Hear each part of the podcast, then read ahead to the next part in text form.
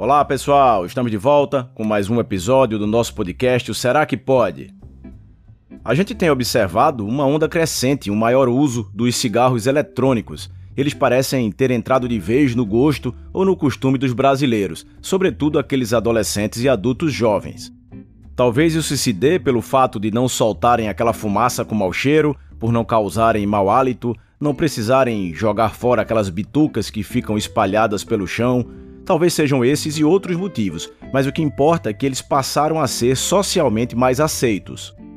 Numa roda de amigos ou mesmo num bar, utilizar esses dispositivos, que também são chamados de vaporizadores, parece ser in ou estar on, como se fala hoje em dia. Os fabricantes chegam a alegar que seria uma versão menos prejudicial à saúde, mas como a gente sabe que o interesse é vender e não ter um cuidado com a saúde, é importante primeiro entender quais seriam as principais diferenças entre eles, assim como os potenciais riscos com o consumo. O cigarro tradicional, aquele de papel, queima por combustão. É o modelo convencional. Depois de acendido, o fogo vai queimando seus componentes, introduzindo no organismo mais de 4 mil substâncias tóxicas e também perigosas à saúde, como nicotina, alcatrão, monóxido de carbono, que é aquele mesmo gás considerado venenoso que sai dos escapamentos dos carros. O charuto e o cachimbo, eles não possuem a mesma quantidade de substâncias químicas, mas também produzem substâncias cancerígenas com a queima.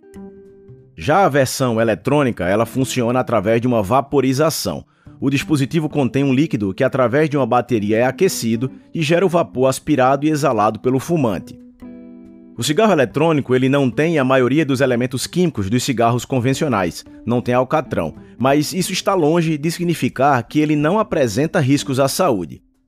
São vários os modelos e a composição do líquido que vai ser vaporizado, além de solventes e flavorizantes, também varia entre os fabricantes. Embora não tenha a produção de substâncias tóxicas através da queima do tabaco, isso não significa que a vaporização das dezenas de produtos químicos nesses líquidos não produzam riscos semelhantes ou mesmo piores. Não existe um esclarecimento sobre todas as substâncias utilizadas. Como consequência, também não se tem certeza sobre todos os males que elas podem causar. Alguns vão além e adicionam a esses líquidos substâncias psicoativas, como o tetrahidrocannabinol, o THC, e o cannabidiol, são componentes da maconha. Ainda se sabe que a dosagem de nicotina é bem maior, também variando entre os fabricantes. Se fala algo entre 6 a 18 vezes mais nicotina do que um cigarro comum.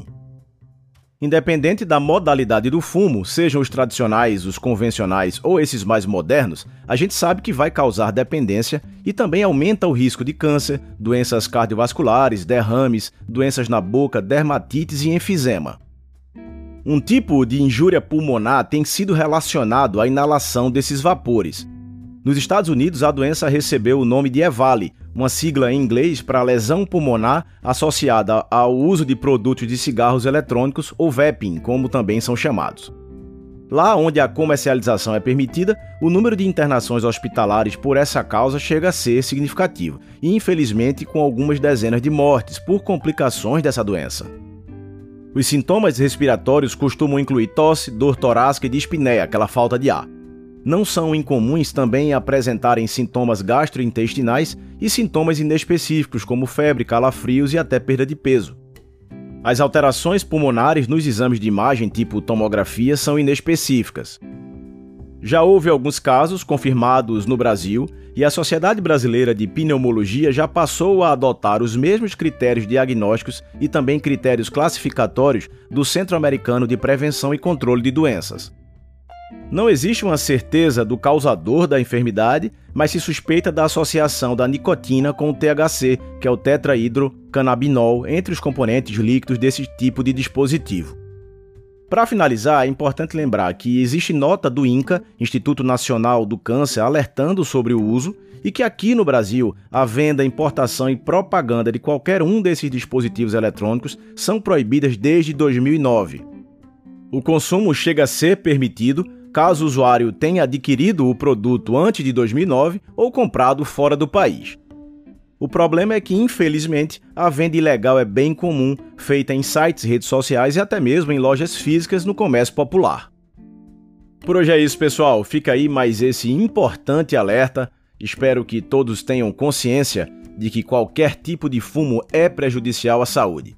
Um forte abraço a todos e aguardo todos vocês no nosso próximo episódio.